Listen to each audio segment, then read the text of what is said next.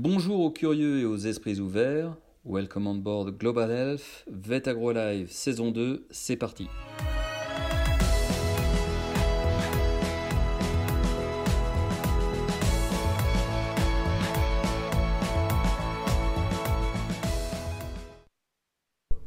Bonjour à toutes et à tous, nous avons le plaisir de recevoir aujourd'hui pour ce nouvel épisode de Vet Agro Live Dorothée Ledoux. Dorothée, bonjour. Bonjour Stéphane. Vous êtes vétérinaire, enseignant-chercheuse ici à VetAgroSup et vous travaillez au sein de l'UMR Herbivore et euh, vous êtes membre également de la chaire bien-être animal et nous allons parler d'un sujet dont tout le monde parle aujourd'hui, le bien-être des animaux d'élevage. Alors dans la chaire bien-être animal, il, y a la partie euh, que l'on voit de l'iceberg, euh, les formations, les MOOC, les rendez-vous hebdomadaires, mais il y a une partie très intéressante euh, qui concerne l'acquisition de toute cette connaissance, de cette expertise qui vient bien sûr du, terrain. Comment ça se passe? Oui, ben oui, vous avez tout à fait raison, Stéphane. La, chaire bien-être animal, elle est là pour promouvoir euh, la connaissance autour du bien-être animal via la formation continue et via la formation initiale chez les vétérinaires et chez les agronomes. Mais elle est aussi là pour, euh, pour acquérir des connaissances et euh, ça, on le fait, euh, les membres de la chaire le font au, sein de la chaire bien-être animal et aussi au, sein de, de l'UMR, euh, INRAE VetagroSup, euh, sur les herbivores, et plus particulièrement dans l'équipe de recherche Caraïbes. Mmh. Caraïbes, ça veut dire comportement animal, robustesse et approche intégrée du bien-être. Et c'est dans ces deux entités que nous, que nous réalisons nos, nos activités de recherche. Et concrètement, ça se passe sur le terrain, en élevage Ouais, complètement. Alors, les activités de recherche, euh, et notamment sur euh, acquérir des connaissances sur euh, l'association entre l'utilisation des capteurs en élevage et ce qu'on pourrait en faire pour pouvoir évaluer le bien-être en élevage, ça se passe sur, sur le terrain, sur, chez les éleveurs, et ça se passe aussi en, station expérimentale. Et ça se passe aussi dans les hôpitaux de Vétagrosup. On a la, possibilité et, la grande chance de pouvoir avoir plusieurs terrains de jeu pour pouvoir caler les choses en station expérimentale, les tester en élevage, avec euh, des, dans, des fermes que vous voyez au quotidien euh, autour de chez nous, et aussi euh, de, se poser des questions sur les liens entre les données enregistrées par les, capteurs sur les bovins et l'évolution des maladies au sein des, des, des hôpitaux de Vétagrosup. Quand on parle de bien-être animal, et pour nos auditeurs, peut-être qu'il faudrait décrypter, préciser bien-être animal et outils de précision. Et on pourrait euh, s'imaginer euh, avoir des animaux hybrides ou des vaches robots. Euh, comment définir un peu ces, caractériser ces, ces, outils de précision au service des animaux et du bien-être animal? Mais Stéphane, cette, cette question, elle est, elle, est, elle est, excellente parce que c'est vrai que ça fait un peu, c'est un peu paradoxal. On se dit. Ça pourrait. Mais vous travaillez sur le bien-être animal et vous utilisez des, des outils, vous mm. les, vous les, vous les robotisez. Mmh, Alors, ça. pourrait ramener à une notion très cartésienne de l'animal. vous les transformez en machine. Et en fait, pas du tout. C'est tout à fait l'inverse. Alors, je, je, vais vous expliquer Rassurez-nous. Ouais, je vais vous rassurer. Bah, je vais, je vais d'abord revenir sur la définition de l'élevage de précision. L'élevage de précision, eh ben, c'est l'utilisation de ces capteurs, qu'ils soient embarqués sur l'animal ou dans l'environnement, euh, qui enregistrent des mesures euh, euh, physiques, par exemple le nombre de pas que fait la vache quand c'est sur elle, ou qui enregistrent des mesures physiques aussi, mais de l'environnement, par exemple la température du bâtiment. Et toutes ces mesures, elles sont coordonnées avec des techniques de l'information et de la communication, c'est-à-dire tout simplement avec un ordinateur, qui va permettre de transmettre ces données dans un algorithme qui va permettre à l'issue de cet algorithme de prendre des décisions et de donner l'information à l'éleveur qui a une alerte. Alors, je vous le disais tout à l'heure, euh, je vous parlais des chaleurs, hmm. et typiquement, euh, un des premiers capteurs euh, qui a été mis en place en, élevage laitier, c'est les détections de chaleur. Donc, en cas de suractivité, la, la, mesure de la suractivité, eh ben, elle donne l'alerte chaleur à l'éleveur, chaleur à l'éleveur, qui va pouvoir appeler l'inséminateur. tout ça, à distance, pardon. Tout, ça, à, distance, exactement. Après, alors ça, c'est ce qu'on appelle l'élevage de précision. Hmm. Et l'élevage de précision, euh, il a été donc mis en place dans les élevages, pas du tout en vue euh, d'être utilisé pour le bien-être. Alors là, maintenant, je, reviens, à, votre question. Alors pourquoi euh, comment on peut associer élevage de précision et bien-être dans le bon sens du terme?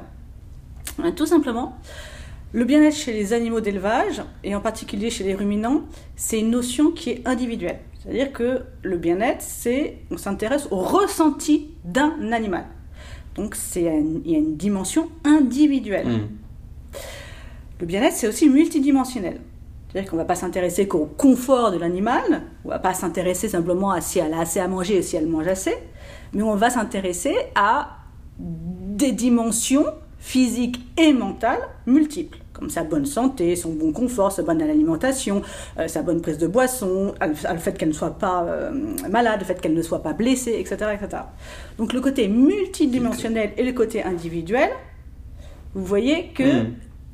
il y a une espèce de complexité qui, à l'échelle humaine, humaine plutôt, est assez euh, compliquée. Mais si on se dit, ah bah tiens, il y a des outils, des outils qui sont capables de mesurer en continu des activités ou même des comportements individuels, et ils ne mesurent pas qu'un seul comportement. Par exemple, il ne mesure pas simplement le déplacement de la vache, il va pu mesurer aussi la quantité ingérée, il va pouvoir mesurer aussi le temps passé à ruminer, il va pouvoir mesurer aussi la température centrale de l'animal. Là, on s'aperçoit qu'il y a peut-être un effet bénéfique pour le bien-être et que le fait qu'on enregistre en continu plusieurs euh, mesures physiques ou mmh, biologiques, mmh. on se dit, ah bah tiens, n'est-ce pas des atouts pour évaluer en élevage le bien-être?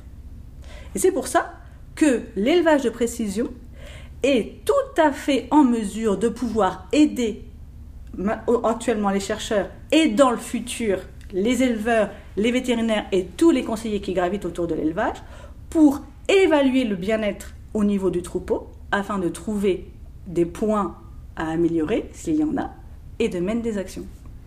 Donc là, vous parlez d'une véritable cartographie des données, des, euh, du, ressenti, des, caractéristiques multicritères, on a bien compris au service de, l'élevage et donc de, la personne qui va prendre la décision parce qu'il y, y aura toujours un humain à la tête de l'élevage pour prendre cette décision. C'est pas un robot qui va agir à la place de.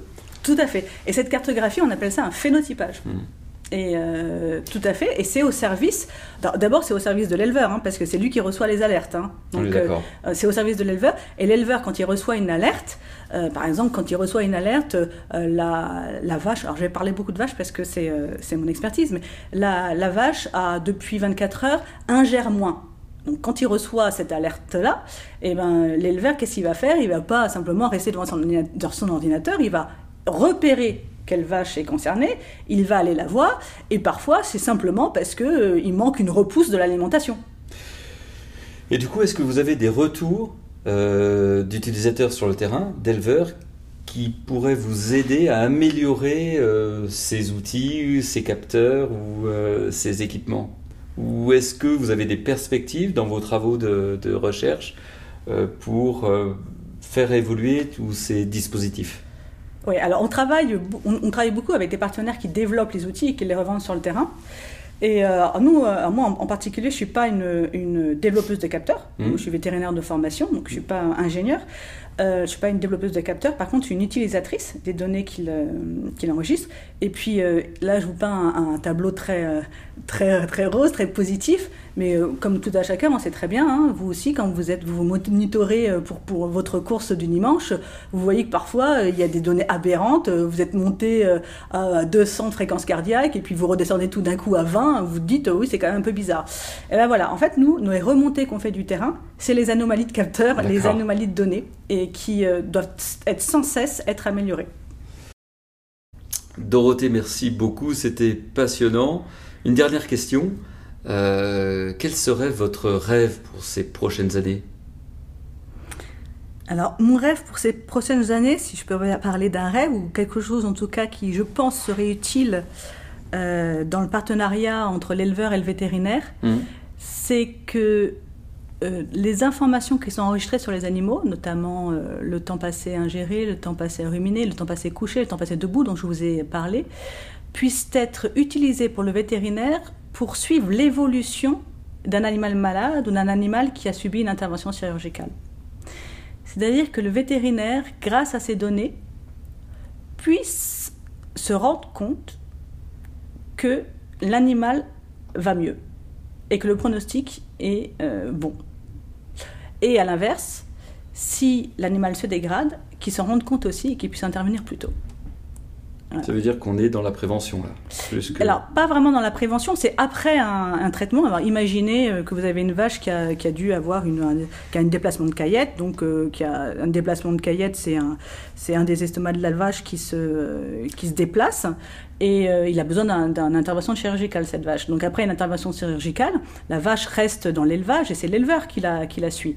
Et on sait tout à chacun que les éleveurs, ils, euh, font au quotidien euh, le suivi des, animaux, mais ils ne sont pas derrière l'animal toute la journée. Donc ces outils-là permettraient un suivi, un monitoring sur la journée beaucoup plus complet et permettraient d'informer en amont de l'observation de l'éleveur que la vache est en train de se dégrader, ou au contraire que la vache est dans une bonne voie de mmh. guérison. Mmh.